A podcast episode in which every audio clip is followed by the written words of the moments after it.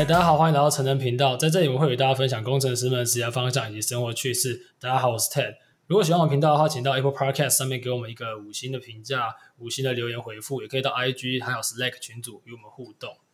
好，其实我们频道就近期吧，应该只是说我们有时候也会分享一些书籍。那我觉得阅读其实对不论是你是什么年纪的人都是相当重要。那我平常除了自己有买电子书、买实体书，我也很喜欢听一些。说书的 Podcast 频道，那我今天真的是非常荣幸可以邀请到，呃，我们一位工程工程师的前辈，他也是 Podcast 的前辈。那我们先欢迎今天的来宾，那我们先欢迎瓦基。Hello，大家好，我是瓦基。Hello，好，其实瓦基他，我觉得他的节目，等一下一定要请他介绍一下，基本上是我必听的节目。那我们在这里想先请瓦基先简单介绍一下背景与经历。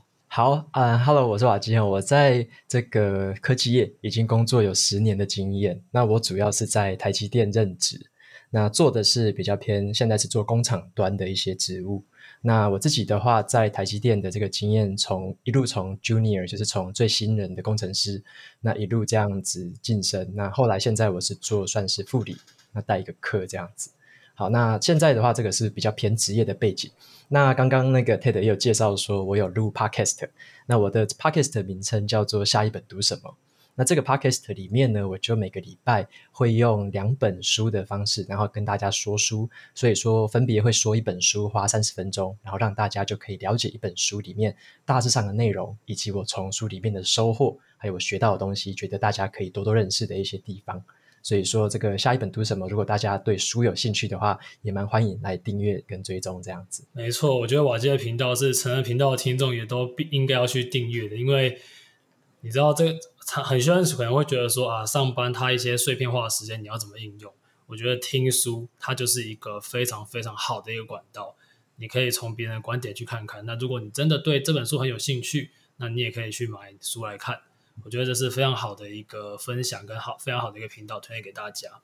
那刚刚瓦基有提到，他是在台积电的一个资深的主管。那我们频道包括 Zeros 还有很多来宾，其实以前都是台积的嘛。那当然有很多不同面向可以给大家做参考。那我想先请瓦基，因为瓦基的这个职缺我觉得蛮酷的，之前比较没有听过这个。MEP 的这个职缺，他在台积的工作大概是什么？可以介绍一下这个职缺跟工作内容吗？OK，我在的是工厂的 MEP 的单位，那它的英文的话是叫做 Module Excellence Program。那 Module 的话是我们那个工厂里面算是工程部门，就是大家可能常常听到制程工程师跟设备工程师加起来就是叫做 Module。那 Module Excellence 就是要帮助我们的制程跟设备的这边的一些系统工程上面的系统的一些精进，跟我们一些 loading 的改善，就是算是 people loading 啊，或者说我们机台的一些 productivity 方面的啊，所以说就是这一些比较偏自动化系统、电脑化分析系统的一个改善的专案的一个精进的部分。那这个大家可能比较少听过，对不对？这个对，它是介于 I，因为听起来有点像 IT，可是又偏。工厂的感觉吗？对，有点像是。那他的角色比较像是这样，像我们在工厂的运作的话，会有所谓的整个工厂的 team 嘛，那可能是几千人，就是一个工厂。那额外呢，会有一些 IT，哦，包含 IT CIM，CIM 就是电脑自动化部门，然后 IT 就是专门是呃 tech 呃，好像叫做什么 information technology 嘛，会有两个这样子的单位来支援我们的工厂运作。那会帮我们开发很多样的这种电脑自动化的系统，包含分析啊，包含监控啊，包含一些制程的优化。所以我是介于这样子两个单位之间，就是等于是工厂那对这个 IT 和 CIM 的这样的一个窗口。OK，那听起来这个职区它身为一个桥接的角色，它要有一些工厂上的知识，然后也要知道怎么跟一些 software 的人沟通。那像在这一个 position。什么瓦基，你会希望你下面的工程师他需要具备哪一些技术上的能力？是要懂工厂方面的东西吗？还是要多懂一点比较偏 IT 相关的知识呢？嗯，其实这两个部分，呃，工厂的话会比较吃重一点。等于说，像我们比较多资深的工程，呃，资深的设备工程师或资深的制程工程师，会蛮需要他们的经验。那有一些比较资深的，像是那个制程工程师，他们可能以前有开发过一些系统，或他们自己也对一些系统蛮熟悉的。那我就会很仰赖这样子的，算是系统的高手来我们这样的一个组织，然后这样的一个桥梁才会做得好，他才知道说我们工厂现在比较迫切遇到的问题是什么，那要怎么跟 IT 还有 CIM 求救，说我们需要哪样的呃帮忙，那要怎样的资源，怎样的系统改良，可以帮我们在改善我们现在产线上的一些状况。所以会蛮蛮吃重这个工厂的一个专业领域的背景。OK，那这样听起来新人是不是比较没有办法？因为新人毕竟也没有经过工厂，可能要有一定的经验才有办法做这个位置嘛。对，像我自己的话，我后来经营的这一阵子，我发现新人应该是我比较不会呃考量，因为新人的话比较吃亏是在于说他对工厂还没有任何概念嘛。那他可能也不太知道说我们工厂现在面对的事情，他的一些可能是以前的数据啊，或者说现在遇遇到的问题是不是真正的问题？他对这个的判断，这个能力上面会弱蛮多的。那还有一个点，刚刚还没有提到的是说跨部门沟通的能力。那因为要跟工厂的自己人合作。那也要同时要去跟 IT 和 CIM 这边去讨论、去沟通，扮演这个很好的桥梁。所以这是一个也很需要跨部门沟通能力的角色。所以在这个地方，他对于一些人脉、人际网络，跟他对于跟组织跟组织之间的这样的沟通能力，也是非常的吃重。所以他是一个我觉得会需要一定年资，那也有一定实战经验的这样的人，比较适合胜任。是刚刚提到了，除了硬实力之外的软实力嘛，就是一些沟通方面的东西。那我们大家都知道，在这么庞大的公司，它合作啊，怎么去沟通，怎么去协作是非常重要的。那会希望工程师们有哪一些这方面的能力？比如说沟通上，还是刚刚说的团队上的？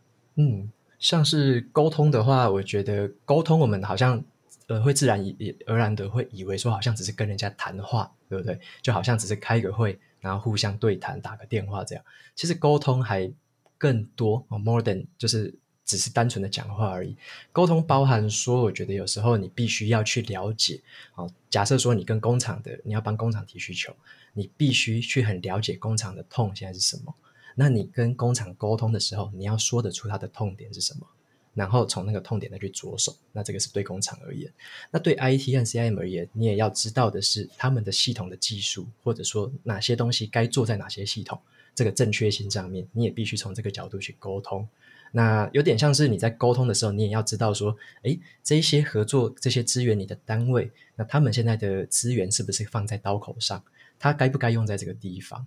那这个地方的沟通就很重要，你要让对方很迫切的知道说，我现在这个真的是，呃，可能正在流血，我一定要快点马上贴膏药，或者说我这个是长期的大计划，我真的需要怎样的 support？那这个地方的沟通就必须要包含你对平辈的，也包含对他往上一级一阶呃一个阶层的，所以这个沟通包含了平的、水平的跟垂直的，我觉得都必须要有这样的能力。OK，这是真的是蛮重要的，因为有些。毕竟我们大家都会有个刻板印象，觉得工程师是不是比较相对于不善沟通？那我们也讲过很多次了，其实工程师是需要庞大沟通量的一个职位，不然做的东西跟别人想看到的东西，真的可能会有一个蛮大的差距。诶，那我觉得这是蛮，这应该是在身为主管的瓦吉他，你会非常希望看到你的 team member 有的一些能力嘛？就刚刚说到沟通，还有去了解需求等等。那我之前有听有听瓦基他的其他访谈啊，有一个概念我觉得非常棒，就是说如果想要 promote 到下一个阶级的话，那就必须要先具备那个阶级的能力。那因为我们这边的听众蛮多，听众朋友是可能是 junior 或者是刚升 senior 或者是刚毕业等等都有。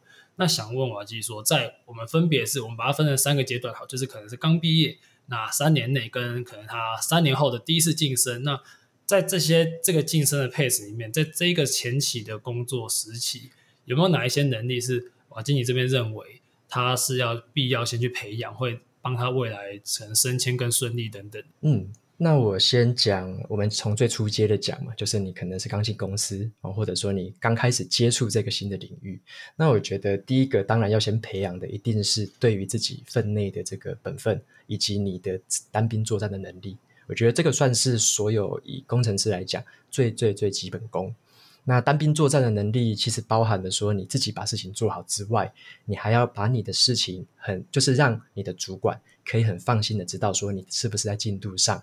如果你在进度上，你就告诉他可以放心。但是你如果有 delay 或者说你的 resource 有问题的时候，你要能够主动举手告诉他，我这边遇到问题需要帮忙，或者说我需要寻求什么样的协助。所以我觉得，就是顺利的时候要让主管知道，但不顺利的时候也要让主管知道。这个是有很多人可能在新人的时候会觉得不太敢举手，他可能会觉得说：“诶，我如果跟老板一直求救，好像我的这个能力是不是很差？或者说，诶，好像老板会不会看我有点看不起，还是怎么样？”就是，呃，我觉得一开始的时候先不要这样子想。如果真的有遇到问题，一定要举手 call help。那主管才会放心，说某个专案到你身上，你有单兵能力可以去解决它。就算你也遇到问题，你也会 call help，他可能会再找资源来协助你。我觉得这个是一开始进来的时候会有一个蛮重要的心态，需要先建立起来。我觉得了解知道怎么去找资源，总比你说有些人可能闷着头做，那也对，也不是主管想看到，因为毕竟我们还是希望整个进度往前推进嘛。没错，没错。如果说他已经有独立作业能力了。然后渐渐上手，那他也是有一点算是相对出色的 junior，但他想要往下一个 level 走，可能他想要再往上爬一个 level。那瓦基这边觉得说，那 senior 的 engineer 跟 junior 的 engineer，他们最核心、最重要的那个差异应该是哪一个点？我我自己认为是这样，像 junior 可能会认为把自己的分内事做好，好做到一百分就结束了。或者说，老板交代你的，你做一百分就结束了。但是如果说你有有这个潜力哈，或者说你自己有这个野心，想要往下一步晋升，那我觉得很重要一点是，你有没有在看说这整个 team 现在往哪个方向去？你在完成了这件事，或者说你可以协助其他人的事情，有没有能够让这个东西更量化？或者说，呃，那个英文叫做 scalable 吧，更 scalable，然后更可以 extendable，然后甚至之后的 sustain 更容易。包含了说，你会不会把你现在的步骤做成是一个很标准的 SOP？那这个让人家很好懂，让自己也懂之外，让接下来你才有人接手你，你很好，就是很好在交接。那有 SOP 之后，老板也会知道说你对于这整个流程是了若指掌，所以你有能力可以晋升成下一个阶段。那或者是说，刚刚有讲到说，嗯，刚刚有讲到说，除了自己的分内事做完之后，有没有办法 scalable？就是你有办法把像是软体的话。你写的这个架构能不能在之后其他的这个 API 去呼叫，或者说其他的界面再去应用，有没有这样子的弹性保留？或者说你只是写了一个 hard code，然后之后就不能扩充了？所以我觉得这个是在 junior 阶段可以再去思考的一个部分。如果你能够从 team 的角度想，想的 team 的方向，想到之后的更量化、更弹性化、更可扩充的话，那这个部分就可能有再晋升到下一步 senior 的这个潜力。是，我觉得这蛮重要，以终为始嘛。就这样，当以软体开发来讲的话，就是你的软体不是写完就好，可能包括它的可维护性、可复用性等等的。如果大家可以在这个阶段就有更更宏观的一个视野的话，我相信会对 long term 来讲都是蛮好的。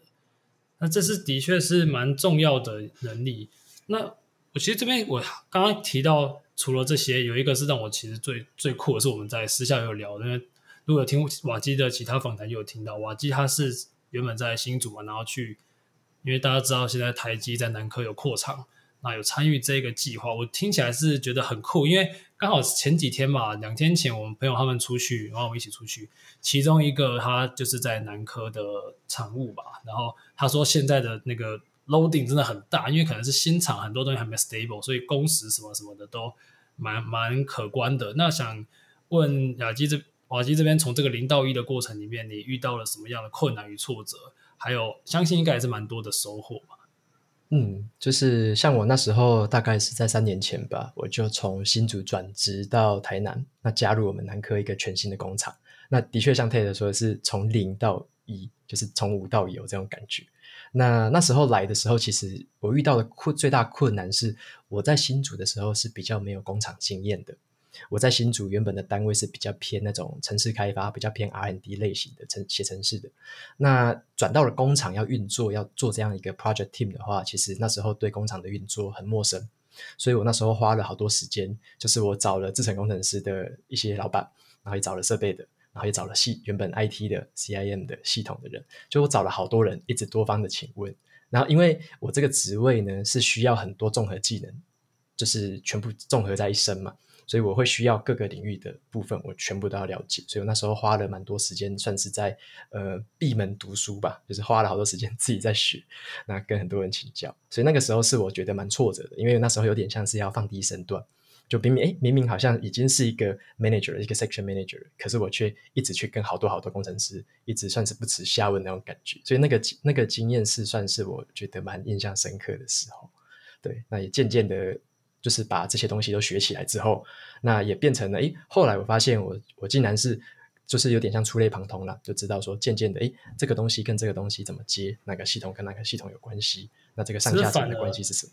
对，反而接触了这么多，你更有一个宏观去知道每个与东西之间的连接，那看得更更大，然后那个 frame 更大。对，我觉得这很棒的，这很酷的一件事情，因为也是推荐大家不要就是，所以可能假设。原本的制程工程师，他就是专注在他的 tune 制程那个点，但是瓦基这边可能对于整个系统、整个厂区运作、整个种种，那你就是整合了很多。这感觉这么庞大的计划，应该是蛮有成就感的吧？就是完成了之后。对啊，就是从从无到有，那我也是把团队从零个人，然后一直带带带到了好几个人，这样子就是一路打造起来，那种感觉很不错。这经验 真的太屌了，有点像是体制内的创业的感觉嘛，就是人家外面创，你在里面冲这样，真的蛮酷的。不过因为刚刚大家听到了这些东西，除了你要有非常厉害的自学能力，你的专业技能，毕竟再聪明的人也是要花很多时间的。那我们大家都知道台积的工时。都算是蛮硬的。那但是我但我觉得最最最屌的一件事情是，瓦基他在这么高压、这么众多事情的的情况下，还是可以做好时间管理，然后每每周生出一些内容给大家，让我们去让我们这些后辈可以做学习，这是非常棒的一件，也非常厉害的一件事情。想请教瓦基，到底怎么做好这么精确的时间管理？也就是说，我在工作之外，然后又做 podcast，对对对，又可以有这么多内容创作，又有这么好的品质。其实我觉得这是算是我一个原本的驱动力吧，就内心的驱动力了。就我那时候是为了学投资理财开始接触读书。那我原本在公司在前前四五年吧，是不太喜欢读的。那后来就是接触了投资理财，开始觉得读书非常有用。那里面学到很多东西，所以我就开始读起兴趣来。那读着读着就开始想说，诶，写文章给大家看。然后一开始写的也不怎么样，但就只是把我学到的东西写给大家看。那没想到还蛮多还不错的回馈，就说，诶，这样的东西有帮到谁？然后这样的东西有帮到他，再找到新的一本书。所以我就觉得好像这个方面可以帮到好多的人。那也因为。一篇文章或一个 podcast，它传播的这个内容是无限多的嘛，就是无限无限多人可以听。那我我只要做一次的一个时间，我只要花一次的努力，我就可以让好多人享受同样的这样子的一个内容。所以我那时候就觉得说我可以持续做这件事情。那所以我在下班的时间呢、啊，其实大部分我都是在就是看书之外，那可能就是在写文章。那除了这两个之外，可能就是在做我的网站跟 跟录 podcast。所以我花了蛮多的时间在做这件事情。那我的假日其实也蛮牺牲的，我假日基本上我的假日大部分也是拿来就是阅读跟写写作这样子，对，所以我是花了 算是用了很多时间去去做这件事情，嗯，对，但真的是很厉害，因为我觉得做好这些内容，然后包括其实学习输出也是很重要。那瓦基在把他的书内化给我们的同时，他又比我们在更了解这本书，这应该是一个双向的嘛？应该瓦基这边在读的时候。自己也会有没有在一边写，想出很多新内容啊？原来这个观点就是又突然串起来那种感觉，有曾经这样吗？其实，其实，在写这些算是书书评或者说是读书心得的时候，我觉得有一个收获啦，就是原本我可能自己看完一次之后，对于这个书可能其实只有三成的了解，但是我在写的过程，我会慢慢的再重复看，那可能看到五成六成。结果最后写出来，我发现，诶，还缺东缺西，所以我又会再去补充一些书里面的知识，甚至是要去 Google，要去 Wikipedia，要去找一些其他的这个实验的一些数据来看，那再把它补充到真正可以写成一篇完整的文章。所以算是我在阅读，然后做笔记的这个部分也下蛮多的功夫。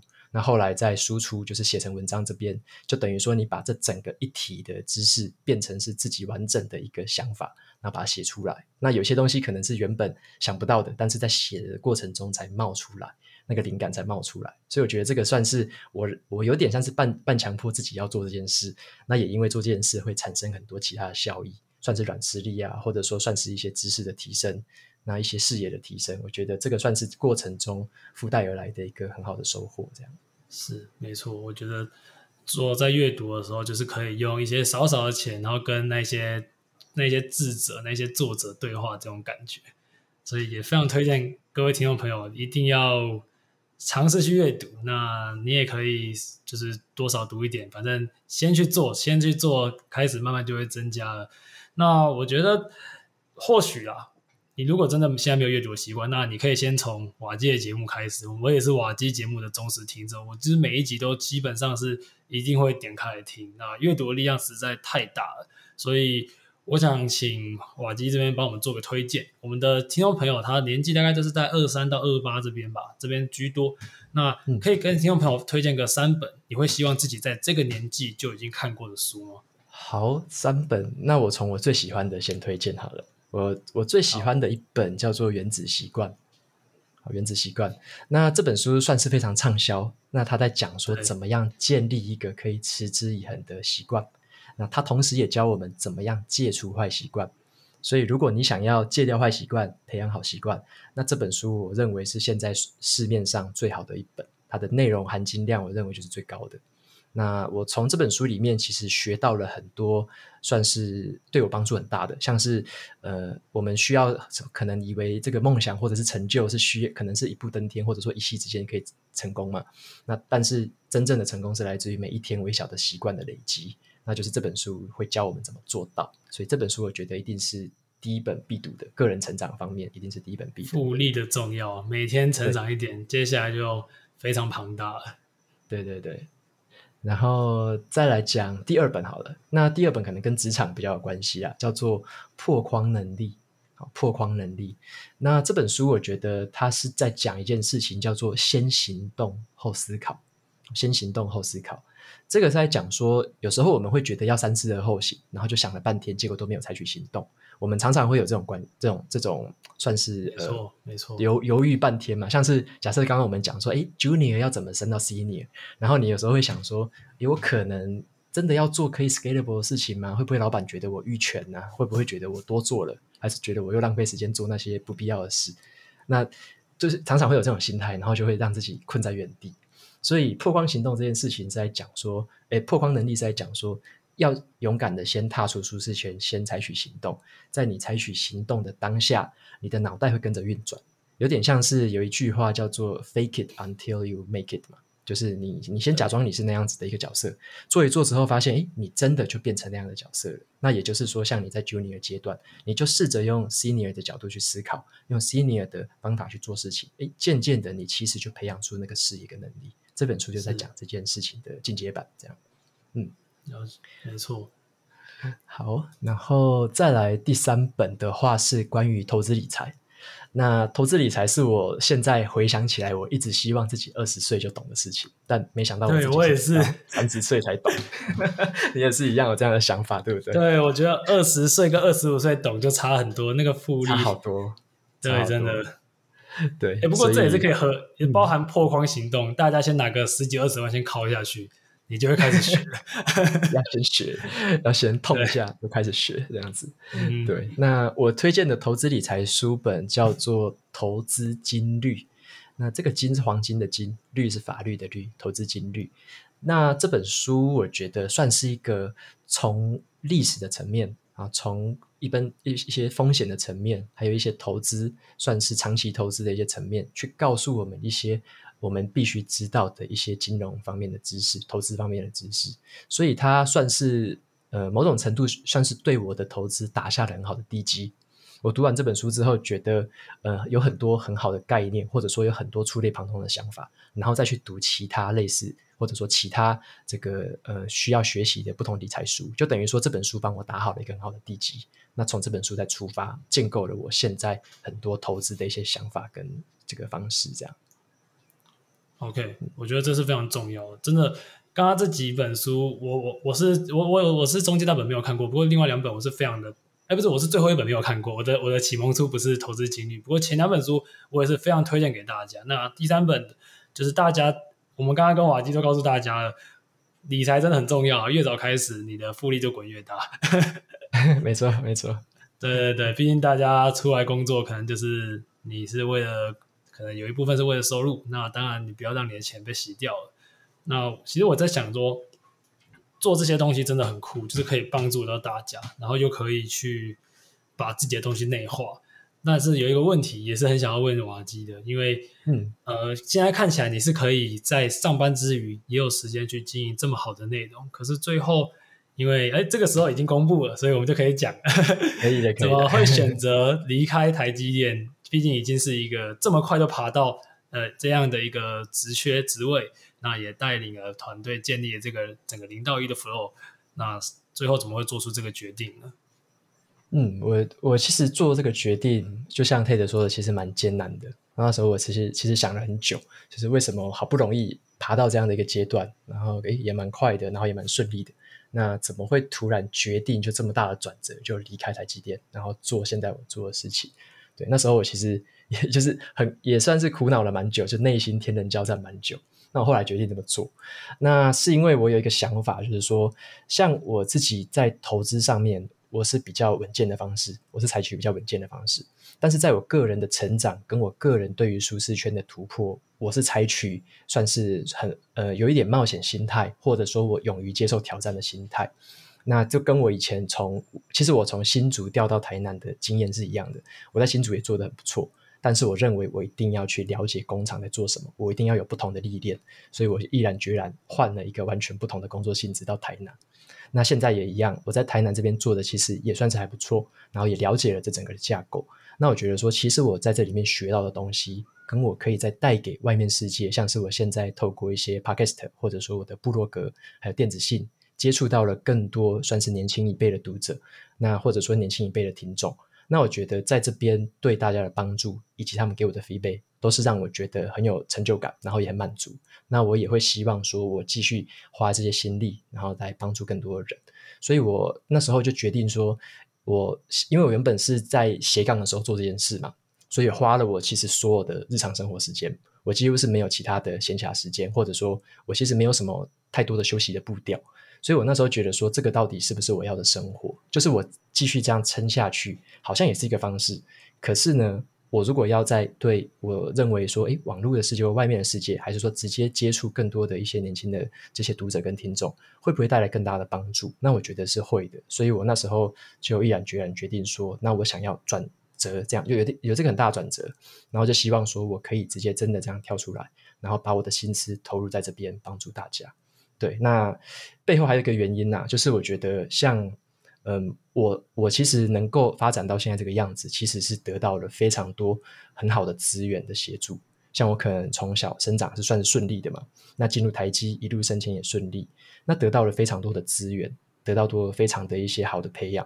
那我觉得这些算是我自己很幸运的部分。但是我觉得说这些幸运，我就我我认为我不该独享这个幸运，我希我希望把它整个分享出来给更多的人。所以我想要把我自己在职场这些所学，然后以及我现在能够在呃出来之后，我可以再学到更多的东西，然后来接触更多不同样的人群，一定会有不多呃更多不同的想法。所以我希望说，透过这样的方式，再把我的幸运分享出来，让这样的资源可以被更多的人去使用，然后让更多的人受到帮助。这样子，对，这大概是我那时候选择离职之后，呃，离职之前最主要的一个交战的一个考量。对，这个大家听到这里就知道还不快点订阅下去。之前瓦基在台积做质量是这么高了，现在离职之后质量还不飞到火星上，所以 大家快点订阅起来。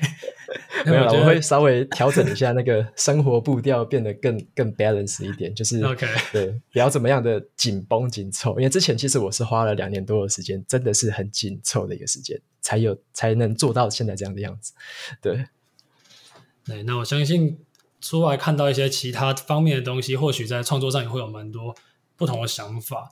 那我觉得刚刚这些这种突破舒适圈的这个概念啊，这些包括我之前看，哎，这个这本书也是瓦基推的那个超级思维，然后我很喜欢这本书，它里面有就有讲到你要去增加你的幸运的表面积嘛，因为刚刚瓦基有讲到，他觉得他是幸运的。那当然，我们去尝每次尝试一个新的地方，那你的表面积也会更加的增广。所以欢迎大家为自己的生活做出尝试，看到新的东西，你会有更多新的想法。那这样在节目最后，我们还是希望行瓦基给我们的听众朋友一些建议，因为我们的听众朋友就说，刚刚大概就是刚毕业，或者是 junior，或者是刚 senior。那在于我们自己 long term 的职涯选择，或者是生活方面的选择，可不可以给我们听众朋友一些参考？嗯，OK，那我我认为我还是 echo 一下刚刚有一本书叫做《破框能力》，就是行动优先这个概念。那可能很多新人他会想说，我到底是要到大公司比较好，还是小公司比较好？可能很多人会有这种疑惑，包含当初我在选职业的时候也是一样。那我认为其实是依据说，你可以先采取行动，因为其实后面都是有机会换的嘛。那我举个例子，像我自己是先进大公司好了。那进大公司，我觉得有一个好处，你可以学习大公司它是怎么样在管理跟运作的，它里面的各个单位是怎么样互相协同合作，以及大公司怎么安排它的资源跟优先度。那大公司它一定有它制度上面好的地方，而且它有它一些资源充足的地方。我觉得可以着眼在这些部分去学习，然后从这些部分去获得很多的养分。那所以说，大公司的话可以带给你这样子的一些历练。所以我觉得这个是进公司的时候的一个心态的调整，就是你可以从不同类型的公司里面去学习他们的一些长处，跟学习一些可以真正帮到你未来职业的一些部分。这样，嗯，这的确是蛮多人会问的问题。那我自己本身也是待过很大的企业，那我现在也换到很比较。新创的一些地方，那我觉得真的是会看到不同的东西，但没有好坏，只是对自己的一个选择。那我们还是回应到前面说的，刚刚瓦基推了几本书，还有他的一些经验，包括突突破舒适圈，创造这些价值给大家的。我觉得这是一个正向的循环。那如果大家喜欢的话，也欢迎去订阅瓦基的频道。那我们在成人频道也会有更多更多新的内容与大家分享。所以在今天，其实这我是很我自己也很感谢的一集，就是我很一直是一直听瓦基的节目，一直就是像他刚刚说，我就是被分享幸运的那一个人。我很幸运，在我这个时候就是有这样的这么多 podcast 的节目，然后雨后春笋般的一直出来。那有很多好的节目，它可以换一个程度上，它也是为你自己的舒适圈稍微有一点打破，因为你听别人的故事，你可能也会有一些自己的想法。那我们在最后也是谢谢瓦基来给我们这么丰富的分享啊，谢谢瓦基，谢谢。谢谢 Ted 的邀请，谢谢你。